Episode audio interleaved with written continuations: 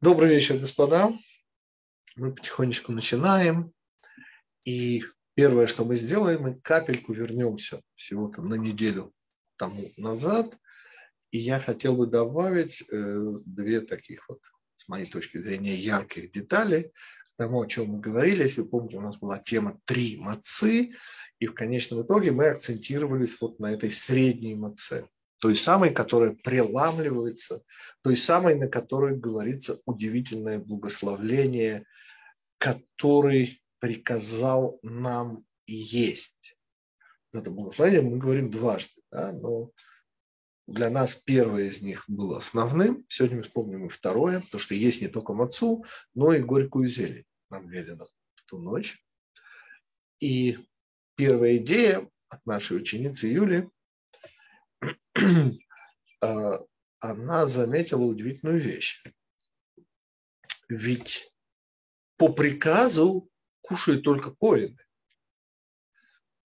Вот у них, когда они в храме, выполняя свою работу, а часть этой работы была кусать. Вот просто кусать. Не обязательно мясо, иногда это могла быть даже и маца, но не суть. А суть в том, что это была часть их работы. Так вот здесь, несомненно, вот эта параллель, когда мы в каком-то смысле уподобляемся коинам во время пасхального седера, а вторая идея от Эгуда, что вот то, о чем мы там говорили под резюме нашего урока, идея приграничия, идея того, что мы вот эта вторая маца, мы свой первый Леля Седер проводим еще в Египте, Египте, где еще не произошла, не произошел десятый удар, где еще нет исхода. Но, с другой стороны, мы уже совсем рядом с этим исходом. Мы уже совершили, и все, что мы там говорили. Так вот, э, сейчас я посмотрю, что э, вот, ага, что вот это вот ощущение, когда ты рядом, вот уже совсем рядом, вот полночь близится, вот, это не маленькие трагедии, и мы находимся, вот, вот эта вот идея вот этой второй мацы, при граниче, где уже все возможно. Вот это то, что я хотел добавить к прошлому уроку. Сегодня мы продолжим в каком-то смысле этот урок, но уже через недельную главу. Недельную Я прошу прощения. Да. Э, была еще вроде бы одна идея, да. которую вы хотели, э, тогда говорили, что угу. она интересна, что мы же как бы мы едим ничто, что оно как бы его им нельзя насытиться, оно а, что да да да да да что да да спасибо, спасибо, что маца удивительная в этом смысле. У нее вот эта э, сытность настолько затмевает вкус. Вы голодны, да? Это вся идея хлеба. То есть идея хлеба – это идея насыщения. И рассказывают те, кто пережили страшный голод, что мечты всегда именно о хлебе. И много раз мы уже об этом говорили, что когда речь идет просто еда, то это хлеб. А чем отличается маца от хлеба? Вот это тоже очень красивая идея. А тем, что вкус там сведен к минимуму. То есть любой хлеб, свежий хлеб, несомненно, должен быть вкуснее мацы не потому, что личные пристрастия, а потому что в него добавки идут. Ну, добавляют, я не знаю, сахар, соль, я не знаю, что добавляют. В современный хлеб добавляют, никто не знает, что там 150 слишком этих добавок. Но идея хлеба – это идея вкуса. А вот в маце вкус веден к минимуму. И получается, что это единственное место года, где мы не просто выполняем в кавычках работу коинов, но мы едим ради насыщения. Во-первых, а вкус он несомненно, вторичен именно в силу того, что маца максимально безвкусна.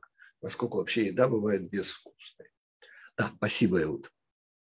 Наш сегодняшний урок в некотором смысле э, продолжает, и хотя он не совсем новый, но, как всегда, акценты, я это называю пройденное по-новому. Акценты будут немножко другие.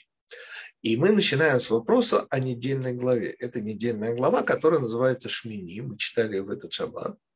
А Шмини, как вы представляете себе, это 8. А 8, как мы, естественно, знаем, это 6 материал, 7 форма, а 8 и все, что связано с Ханукой, это, конечно, замысел. И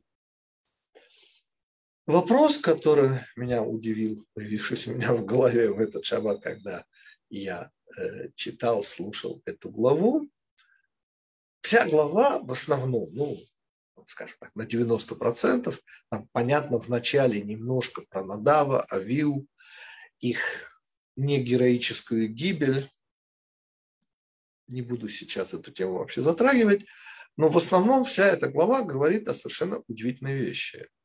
И самое удивительное, что больше нигде в Торе об этом ничего.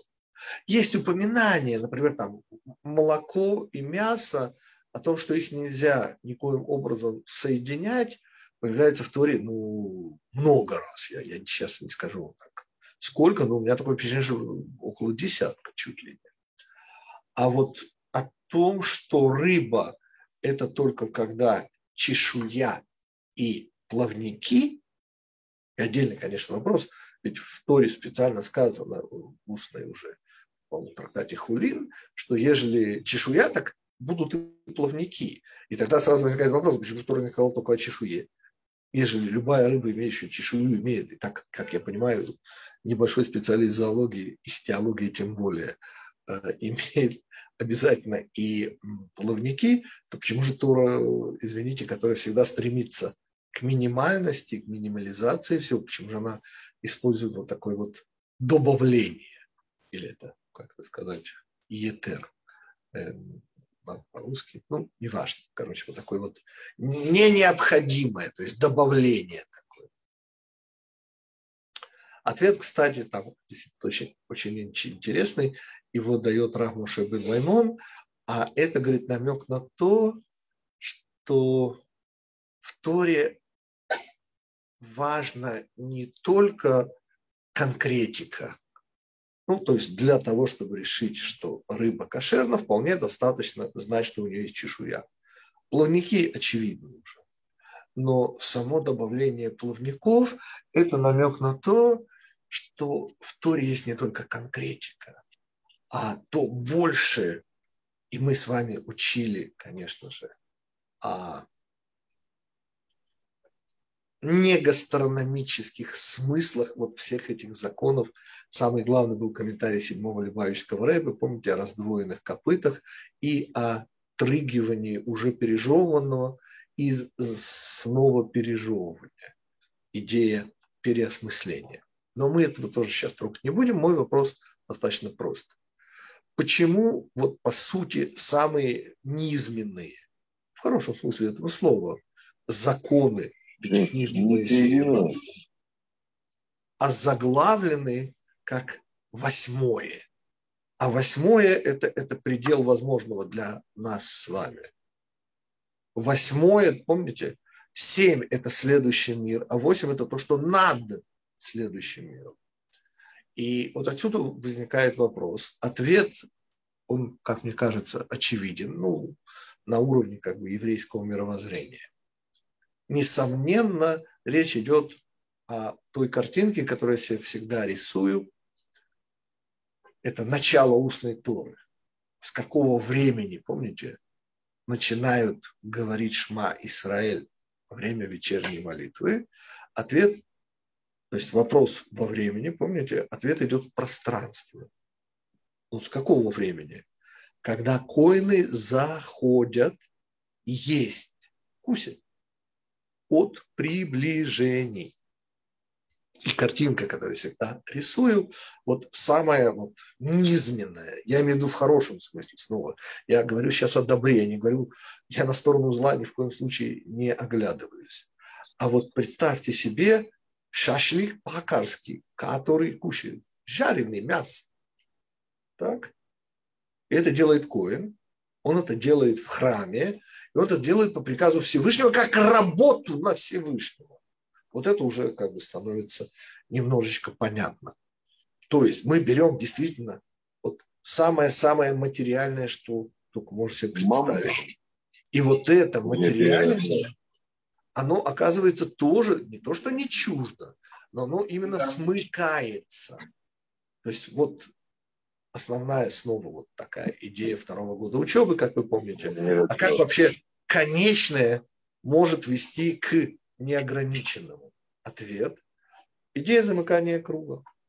Там, где и последние становятся первыми, там, где самое-самое низкое в рамках добра, снова подчеркиваю, самое, казалось бы, материальное, ну, понимаете, представить себе что-то более материальное, чем мужчина. Господа, у кого-то не выключен, смотрите, пожалуйста, Паров, это не у вас, не выключен микрофон. Так вот эта идея смыкания замысла и его реализации верхнего и нижнего – она, конечно же, ответит на вот этот вопрос, а почему недельная глава, которая обозначена как самая высокая, говорит о самом низком. Естественно, для того, чтобы подчеркнуть, что и последние станут первыми. Но то, о чем мы сегодня поговорим после ответа на этот вопрос, в связи с главой, это будет, конечно же, отсылка к первому человеку и его работе. Собственно, именно первому человеку было сказано, это была первая мецва, господа, это перед размножайтесь, подчеркиваю. Это еще до вообще разделения человека на мужскую и женские ипостаси, стороны. Речь идет о эхоль тохаль, поедая, кушай. Вот этот самый первый приказ. И напоминаю, что сама идея сада, помните, куда Всевышний помещает вновь созданного человека, идея сада – это идея плодов. И, конечно, это плоды жизнедеятельности, но это же и то, что позволит нам войти в динамику событий проблематику событий, произошедших там, в Эденском саду, собственно, двумя вещами занимается человек, первый человек, можно еще до разделения, можно сразу, после разделения, но в любом случае до промаха. Он занимается двумя вещами, как вы помните, это можно увидеть, если вы откроете просто э, второй параграф первой главы Пятикнижия, то он, во-первых, определяет характеристики всего сущего, животный мир, называет вещи своими именами. И во-вторых, хотя это и не обозначено, но это следует из того, что будет нарушен запрет на поедание плодов, а есть, кстати, интересное мнение Рава Формана, недавно его услышал, что нигде не сказано, что он ел именно плод. То есть запрет был есть плоды. И есть такое, такая возможность. Вы же помните, что плоды и само дерево обладали одним и тем же вкусом. И лишь после промаха произошло вот это разделение, что отдельно средство, отдельно цель. Цель – плод, дерево, естественно, средство, но у них был один вкус, и в теме «Семь дней творения» мы это подробно объясняли, что это значит. Так вот, интересная просто мысль, информация к размышлениям вашим. Если вы снова прочитаете все, что происходит, то, если я не, не ошибаюсь, по-моему, я не ошибаюсь, то нигде не сказано, что она вкусила от дерева. Не сказано, что она ела плод. Сказано, что она ела с дерева и мужу принесла. И отсюда уже возможность. Но в любом случае нам для нашего урока нужно вот эти две работы первого человека. Первая из которых он, очевидно, справился. То есть до сих пор мы знаем имена, и он называл вещи своими именами, ни капельки не искажая. Но вот с едой у него не получилось, как известно. И теперь мы уже можем сослаться на нашу недельную главу. Помните, это та единственная глава во всем Пятикнижии Моисеевом, где говорится не об исходе из Египта, а о подъеме из Египта. Один единственный раз. И даже когда мы выходим, то мы же помним, что выход, исход из Египта – это конец второй книги Пятикнижия. Помните, чем завершается вторая книга Пятикнижия? А храм переносной храм, и присутствие Всевышнего раскрывается в нас, но через храм. И вот это апофеоз, и, и вот это и есть исход из Египта. Ведь исход из Египта, понимаете, это ведь не свобода от, это ведь, конечно же, свобода для. Мы освобождаемся от фараона, чтобы служить Всевышнему. И где происходит эта работа? Где она видна? Ответ, конечно, в храме. И потому вторая книга Пятикнижия, книга народа, завершается, конечно же, и это исход. То есть исход – это не когда мы идем получать Тору. И даже не получение Торы. Исход – это реализация Торы. Ну, понятно, в данном случае это еще не полный объем. Не хватает еще одного элемента аналога Эденского сада страны Израиля. Но, по крайней мере, присутствуют уже две компоненты. То есть мы уже находимся в рамках работы на Всевышнего. Еще не на месте, но уже время то самое. Мы работаем на Всевышнего. И единственный раз, и только в нашей главе, третья глава третьей книги Пятикнижия, которая так высоко заглавлена, восьмой, и было восьмой день. И это, конечно же, работа храма, это присутствие Всевышнего. Помните, первое приближение, вот этот огонь с неба, который пожирает, демонстрируя всему Израилю вот, ну, любовь Всевышнего к Израилю. Дальше реакция Израиля, вот эта радость, необоримая радость, которую, выразителями которой были Надав и Авил. И дальше начинается совершенно о простых гастрономических в кавычках вещах. Что можно кусить, что нельзя кусить.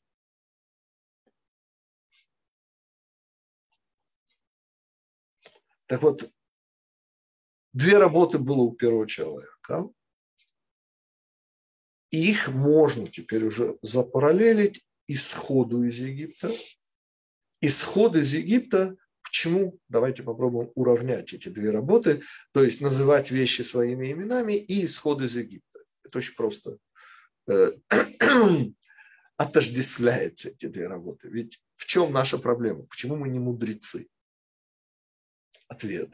А потому что мы, извините, к сожалению, да, ведомы желаниями, интересами, стремлениями. Результат у нас на лице. Мы с вами не называем вещи своими именами, мы с вами не видим реальность. Мы с вами живем в субъективной реальности. И потому, как бы, вот наша задача, первая задача, выйти из Египта. А вот что такое подъем? С чем его надо ассоциировать? Ведь ежели вещь названа своими именами, своим именем, да, то что это значит? Это значит, что мы обозначили, адекватно обозначили ее назначение, цель ее создания. Для чего ее Всевышний создал? То есть мы уже, хотя и теоретически, но как бы поставили вещь на свое место. Мы определили, какое ее место. Но оказывается, что есть еще один, еще даже более важный момент. Понимаете, если мы обозначили связь между замыслом Всевышнего, между его творением и тем, что мы реально наблюдаем. То есть мы, по сути, попали в реальность. Мы вышли из Египта. Мы называем вещи своими именами. Все абсолютно реально. Но подъем этой реальности возвращение этой реальности к Всевышнему, ведь снова идея приближения.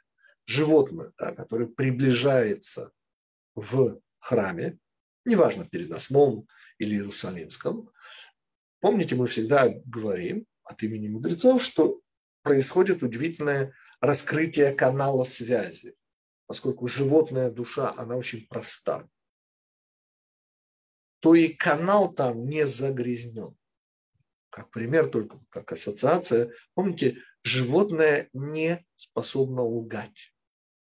В принципе не способно. Там все чрезвычайно просто. Ну, относительно, конечно. И мы с вами, и это уже начинается вот здесь высший пилотаж, обладаем способностью сделать еще чуть больше, чем коины. Э, чем, прошу прощения, не коины, а чем сделал первый человек. Сделать то, в чем он не преуспел.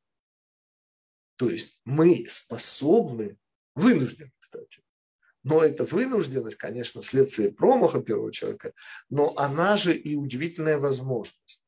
Когда мы едим ради Всевышнего, это, конечно, фантастика и сказка, но тем не менее, то мы делаем не просто удивительную вещь, устанавливаем связь, и вещи ставим на свои места. Мы их используем, мы их поднимаем, мы возвращаем творение. А помните, творение это и есть разделение. Тем самым, когда мы поднимаем, мы просто возвращаем творение на, к источнику. Мы соединяем мир, созданный ради нас, из себя, как олицетворение этого мира, ведь первый человек включал в себя весь мир.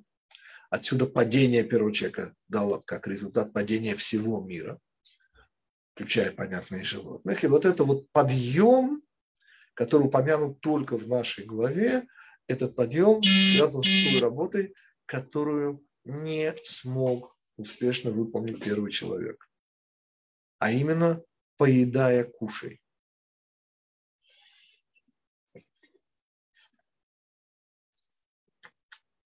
Мы говорили, вот, урок звучит не в первый раз, он три года назад звучал, и мы тогда говорили, что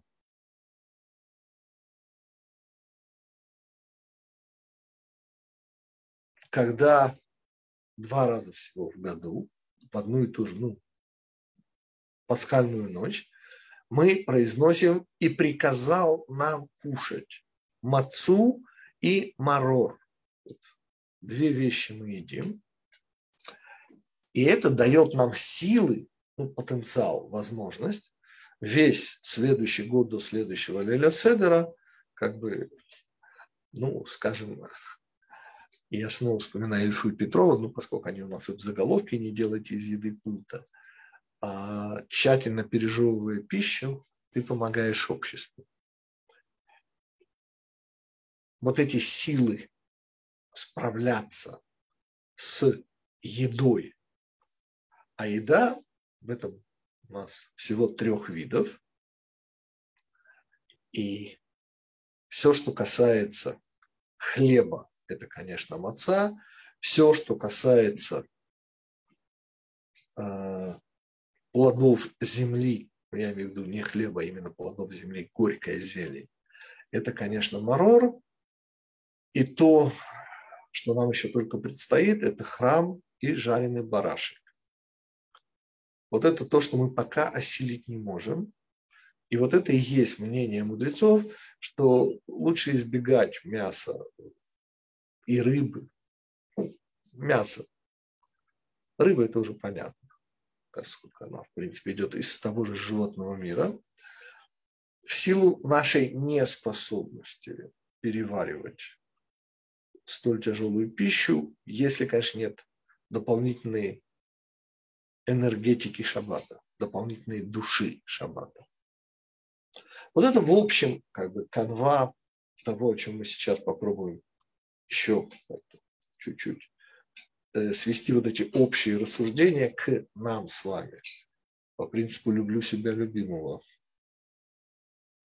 Вопросы до сих, господа. Насколько понятно две работы первого человека. Одна исполненная им, другая сожалению, проваленная, и необходимость, соответственно, двух работ Израиля.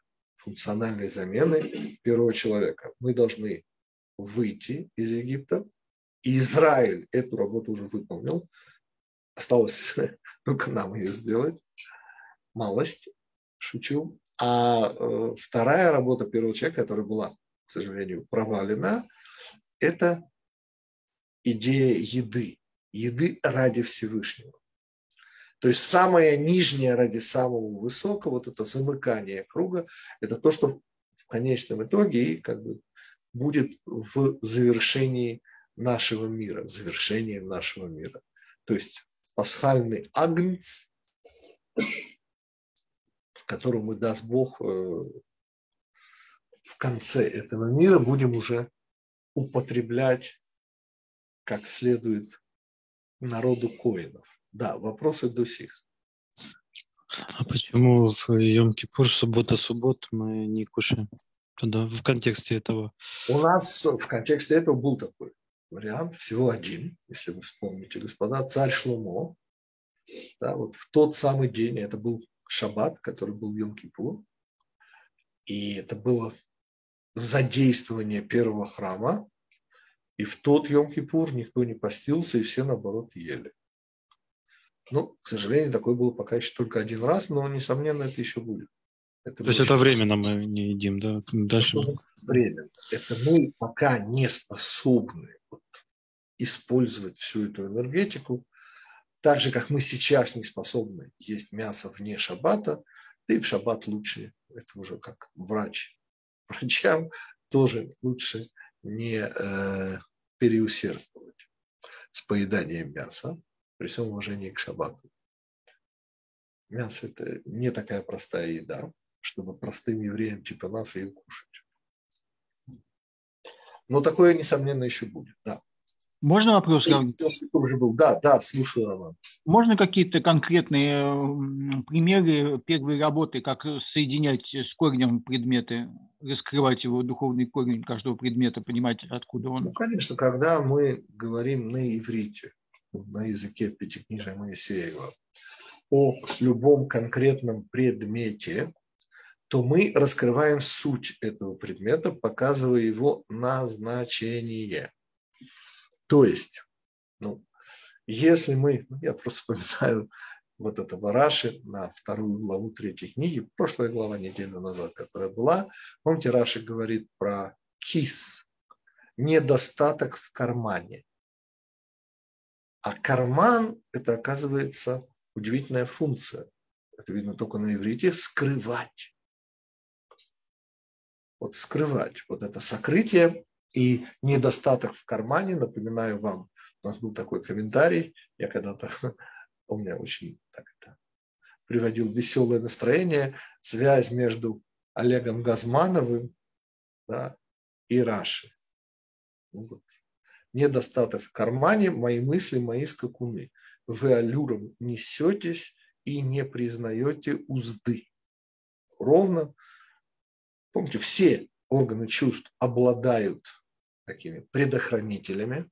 Глаза можно закрыть, уши, понятное дело, и нос.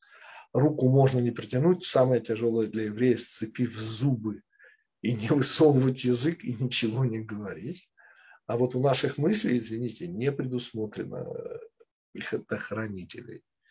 И дальше, я помните, цитировал Александра и как в дровяном сарае погасить торопится зажженную спичку.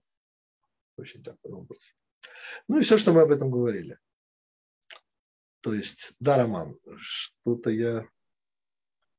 Кроме, да. кроме, кроме иврита, Равгитик, скажите, пожалуйста, никак не выйти на корни предметов, не понять их суть? Конечно, принципиально нет. Поймите же, это, это настолько очевидно, Роман, ведь без самой идеи слов, общения человеческого, у вас никакого контакта с человеком не получится. Ну, вспомним, не дай бог, глухонемых, да? Вы, вы же понимаете, что они общаются. От, ответ, конечно, не, не так богато, как, но, но они общаются, без сомнения.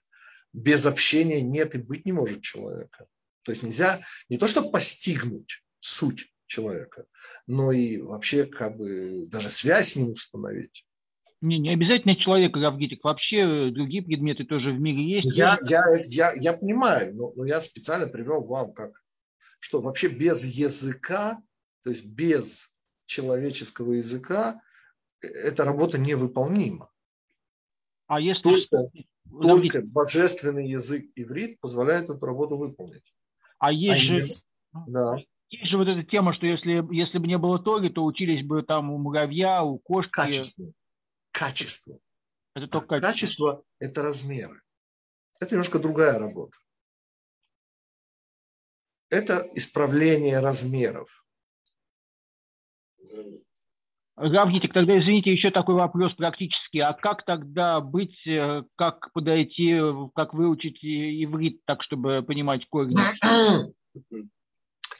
Да, ну вы понимаете, что ваш вопрос, вот я, слава богу, не считая того, что было до Торы, уже более 40 лет учу этот самый иврит. Ну, так, чтобы выучил, так не очень, но стараюсь. Иврит – это же Тора, господа. Иврит – это немножечко как бы, по сути, и Тора – это сужение иврита даже до некоторых. Ну, как 22 буквы и так далее. Ну, понятно. Мы же это перевели на язык человеческой речи, а когда божественный язык и человеческая речь, то оно понемножку поднимается. И вот эта часть работы – выучить иврит. То есть увидеть, выйти из Египта, называя вещи своими именами. Без этого выхода не будет. Пока мы заинтересованы, мы не объективны. А вот более высокий уровень работы – это уже подъем из Египта. Да, еще вопросы. Ну, просто да. в контексте того, что Роман спрашивал. Ну, получается, значит, ну, тот иврит, на котором мы все тут разговариваем у нас в Израиле, так, это, собственно говоря, не совсем тот иврит, а его бледная, бледная, бледная проекция ну, ну, и так далее. Смешано, понимаете, это да. смешано. Вот, так, ну, а действительно э, получается, что таким образом изучить иврит можно только изучая Тору на языке оригинала. Конечно. Ну, господа, ну поймите, это же это душа Всевышнего, которую он нам записал. Ну, Тора – это то, что предшествует, принципиально предшествует творению мира. И она существует на четырех уровнях. Устное, письменное, черное пламя по белому пламени и белое пламя. Я молчу, конечно, про мир инсов, но это еще отдельная тема. Так вот, э, отсюда, вот сразу, отсюда тогда... сразу следует, что исход из Египта, да, это вот как бы, когда мы кладем Тору себе на сердце, что чрезвычайно непросто, а когда мы положили себе Тору на сердце, нам еще предстоит работа, которую не выполнил первый человек. Это подъем этого мира. То есть не положив Тору на сердце, нам никогда с этой работой не справиться. То есть мы должны стать Израилем, а это и есть носителем Торы, и тогда еще выполнить вот эту вот работу, поднять. Теперь, что значит выполнить эту работу? Не значит, что придет Машех, и мы ее выполним. Нет, господа. Э, вы же понимаете, что вот вся история Израиля, вот все, что было в этом мире, все, что есть э, добра в этом мире, это добро накапливается. И поэтому вся история Израиля, включая все, все, все про все, это по сути и есть подъем. То есть мы, по сути, не только выходим, мы поднимаемся. То есть обе работы идут параллельно. А эти две работы... А. Эти две работы, они... А, можно их пропараллелить с собиранием сосуда и наполнением его светом, или это отдельная история? Ну, нет, наполнение света – это не наша работа вообще, никакого отношения. А, да, Юля, вы хотели. Да, я хотела просто тогда вот, ну, ну, вот что получается. Вот мы сейчас, вот у нас урок Торы, так? Вы его ведете на русском. Да. Мы, получается, как бы вот уходим в сторону от того, чтобы вот э, выучить этот иврит. С другой стороны, мы не можем. Так? Я, я, даже те, кто давно Давайте живет я, в Израиле, я... все равно мы думаем по-русски, к сожалению. Ну, а, вот. ну, ну, тогда возникает вопрос, просьба, вопрос, я не знаю, это может быть очень большая работа. А что если все-таки я понимаю, что есть люди в группе вот тут, которые совсем не знают иврита, но Нет, как-то... речь идет совершенно... Вот вы сейчас ушли совершенно не в ту сторону. Я уж не шла не в ту сторону? Да, конечно, потому что я пытался уже ответить, сейчас это отвечу. Сказано в Талмуде, что есть слово тотафот, и будут тотафот, переводится знаками между глазами. Речь идет о тфилин главы, и у нас отдельная тема, помните, коль скоро они знаки между глазами, и я уже видел еврея, который это сделал, вот как он себе там что-то там маленькое пергаментное, в мешочке вот таком микроскопическом, вот таком буквально, Э, поместил на ниточки между глазами. Ну, это, в общем, конечно. И отдельно, э, помните, это всегда должно быть над волосами. И все, я вас отсылаю, те, кому это все интересно. У нас есть э, вкус еврейских законов, и там про тфилин, и про это в частности. Так что я хотел сказать? И почему я сейчас про это вспоминаю? А в Талмуде сказано, не помню в каком месте, но известное место, что что значит тотафот? Слышите, что есть язык человеческий, подчеркиваю, на котором тот означает два, и фот означает два. Вот тот фот, и там целый, что мне важно. Понимаете, устная Тора относительно письменной. Вот то, что в устной Торе, там мудрецы, куча слов, и, и, и нужно просто чуть больше слов, и тогда это можно делать по-русски. Это не будет совершенно адекватно. Но принцип будет тот же самый. Понимаете? Вы, вот товарищ Сталин когда-то говорил, да, что количество, оно, говорит, и есть качество. Понимаете? Вот вы посылаете там на амбразуры, там условно, 20 тысяч человек. Ну, вот они возьмут, они... Э, там, а последняя тысяча, которая там добежит, она уже... Количество в какой-то момент... Это не просто переход количества в качество. Вовсе не об этом идет речь. А идея устной Торы, ведь все, что в письменной Торе сказано вот совершенно в таком божественной форме, человеческое, ну, естественно, связанное с добром и истиной. Да, вот это понемножку собираем, собираем, собираем. И речь не идет о языке иврит, который вот мы произносить эти слова будем, и, несомненно, в молитве мудрецы прямо на уровне закона говорят, что вот Шма Исраэль, а следующий этап уже и молитва, которую вы произносите стоя, то есть то, что по сути называется тфила, вот их надо произносить на иврите. Шма Исраэль чуть ли не сначала, а понемножку понимая уже через перевод, что вы произносите, и переходить на иврит. Мы же с вами, но там работа молитвы. Здесь у нас с вами изучение Торы. Изучение Торы, вот все, вся куча слов, которую мы с вами говорим на этом уроке, да, она дает нам понять, что есть яцият Мицраем, даже если эти слова не произнес иврите. Понимаете, вот всего этого множества слов есть алия. То есть есть подъем и есть исход. И это две работы.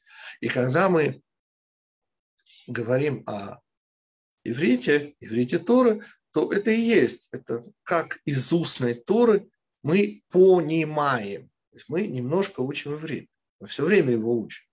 Даже если эти слова на иврите не прозвучали, но вы сегодня, благодаря русскому языку и нашему общению, выучили, что такое подъем из Египта и что такое исход из Египта.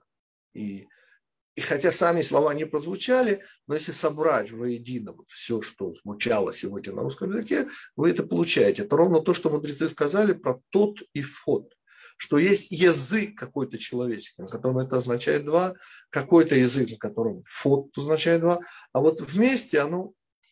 Так что все в порядке. Равгитик, можно попросить, пожалуйста, э, ну вот я не знаю, это моя фантазия или ну, ну, ну вот как-то как почему-то когда я слышу это на иврите, оно вот в следующий раз, когда вот связывайте это с какими-то ивритскими словами, потому что когда вот вы сказали ну, оленя и яция и Мицраем, Да, Почему очевидно. звучит? Я не знаю, это может, моя фантазия, но как Оно появляется, кстати, в нашей главе. Те, кто как бы следят и читают, вы же можете на иврите, слава богу, следить и читать. Просто обращайте внимание, что в нашей главе появляется Яцият Мицраим. Но это не только в нашей главе, это и в предыдущих, и множество раз оно появляется, я не знаю, сколько, боюсь. Но явно там в районе 10, а скорее больше раз. А вот единожды в нашей главе появляется слово «геэлети» и поднял вас из. Вот. И вот эти два слова – это то, что мы сейчас учим. По сути, весь этот урок сводится к этим двум словам. Вот это как раз и есть идея. Когда вы из человеческих языков складываете, и у вас получается иврит. В том случае, если эти человеческие языки используются, понятно, как Тора, как изучение Тора. Понятно, спасибо. Еще вопросы? В этом мире вообще есть какой-то подъем, ну вот э, поднимание? Ну, только или только мы называем вещи своими именами?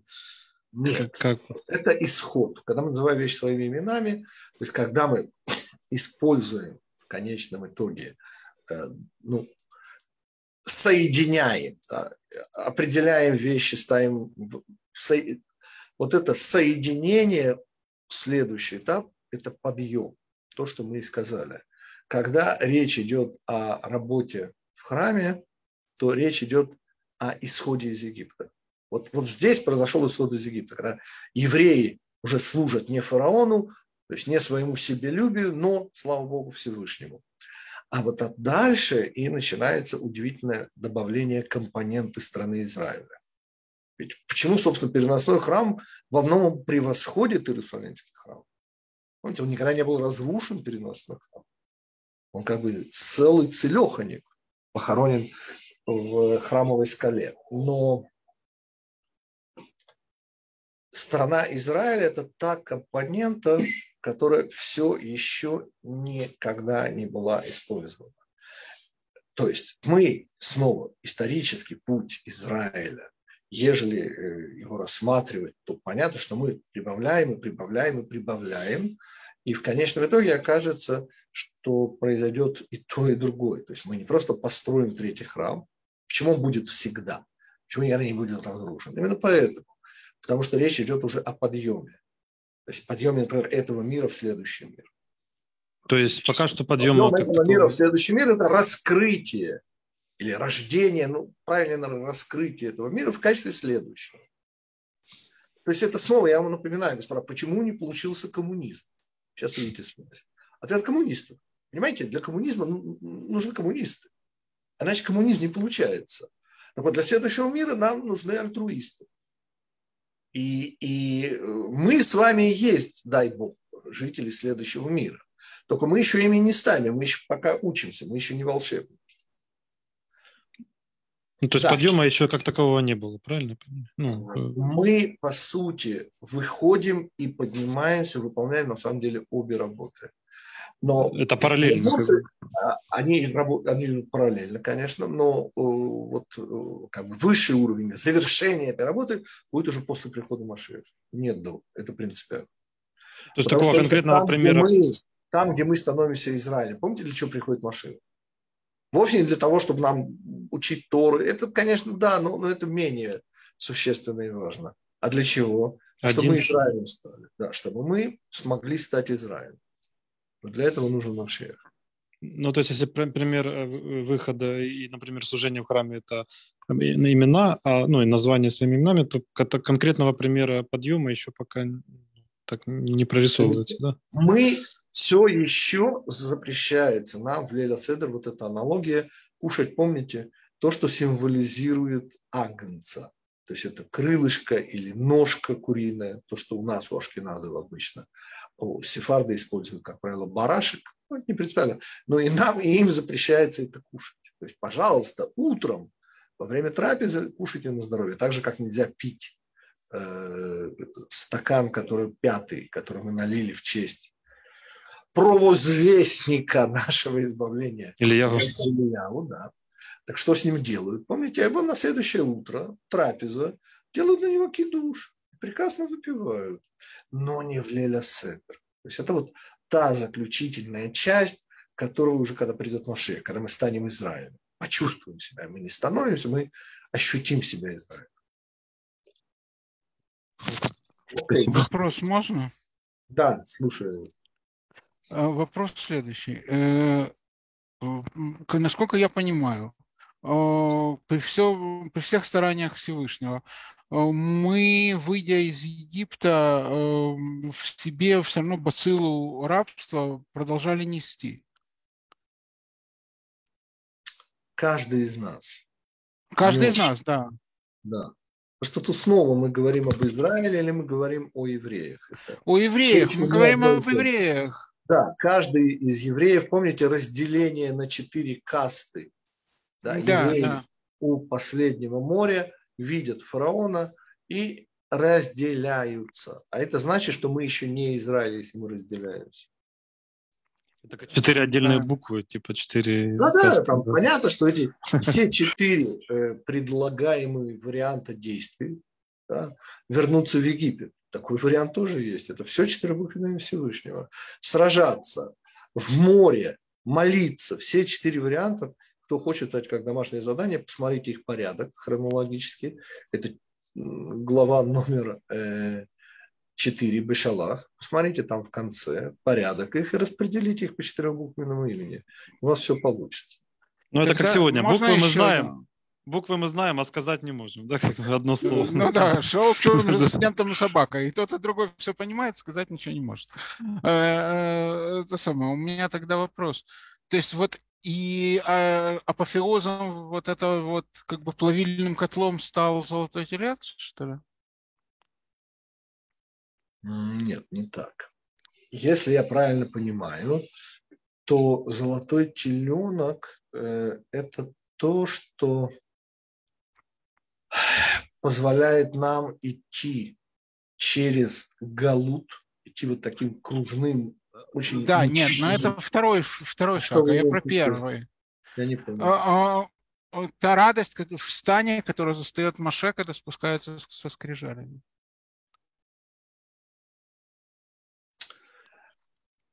радость, которую, к сожалению, из-за этого разбивает. И из-за этого разбивается да, да. да. Это радость, это радость обретения.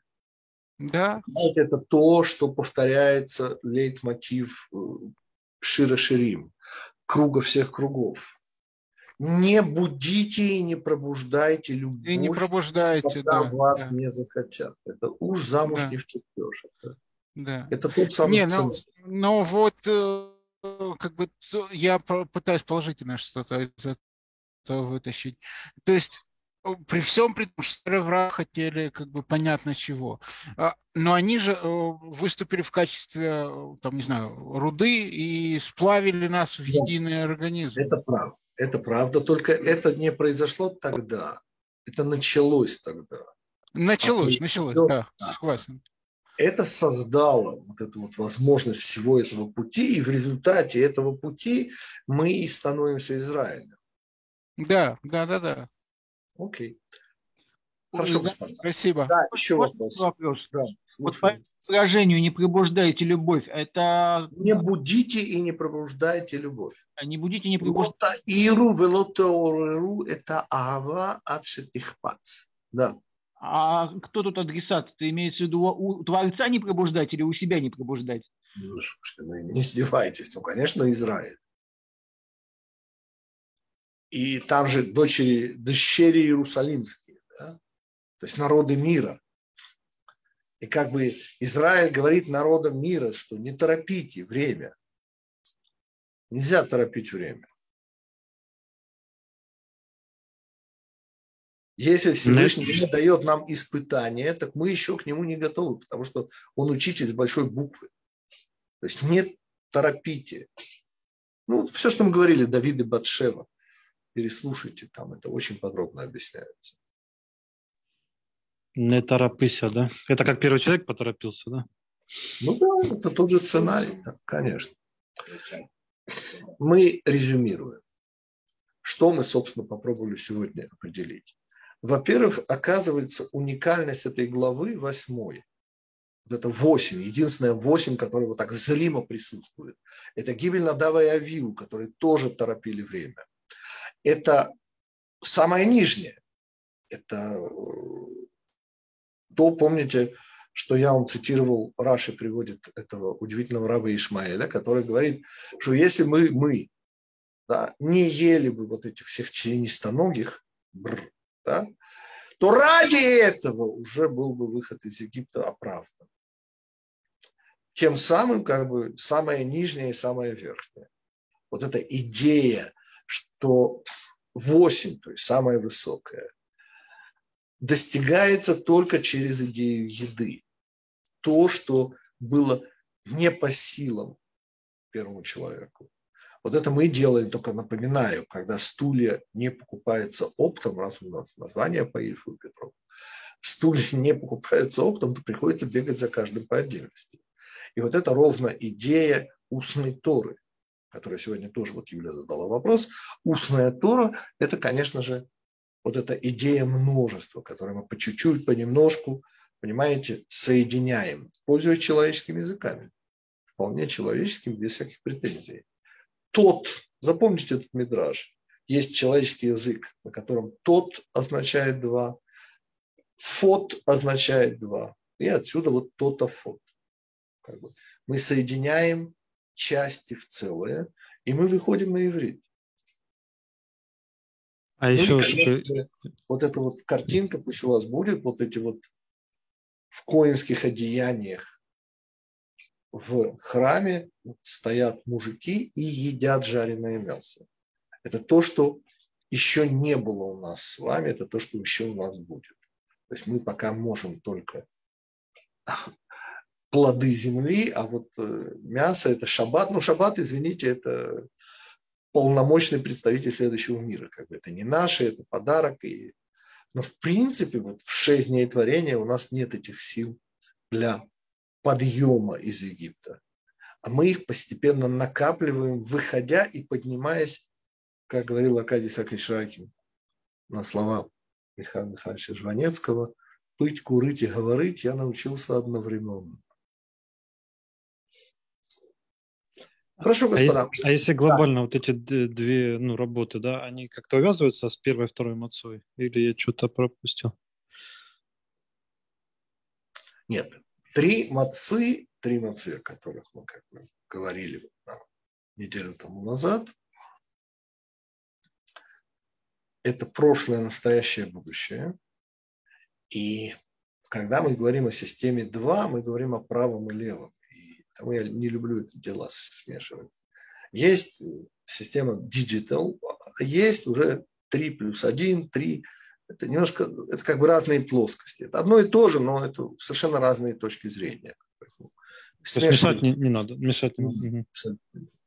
Все, спасибо. А то я как Контрпродуктивно, как говорят, говорили интеллигентные в СССР, когда они еще были. Гавгитик. Да, да, Роман. Просто вот эта идея поедания мяса, это, по-моему, та же идея награды следующего мира, поедания мяса быка, левиатана. Там, да, там три, там три блюда, меню три блюда, но, несомненно, там речь идет именно об этом. То есть это способность, это, по сути, извините, первое сокращение.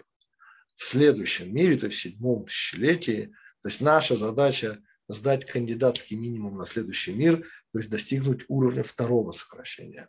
А в следующем мире, на это отпущено целая тысяча лет, будем пытаться учиться ради Всевышнего делать. То есть это уже выходить на уровень первого. Первое сокращение – это уже восьмое тысячелетие. Это уже мир Ацилут, господа. Уже нет объектов. Уже нет объектов есть только Израиль, нет объекта. А, там как одно целое. Угу. Хорошо, господа, значит, в следующий раз, то, что было объявлено на этот, мы, скорее всего, поговорим о идее счета Омера. Мы не расстанемся, прежде чем не скажем браху. У нас в Иерусалиме уже есть возможность ее говорить. Но у многих у вас уже тоже это есть. Посчитаем с вами счет Омера.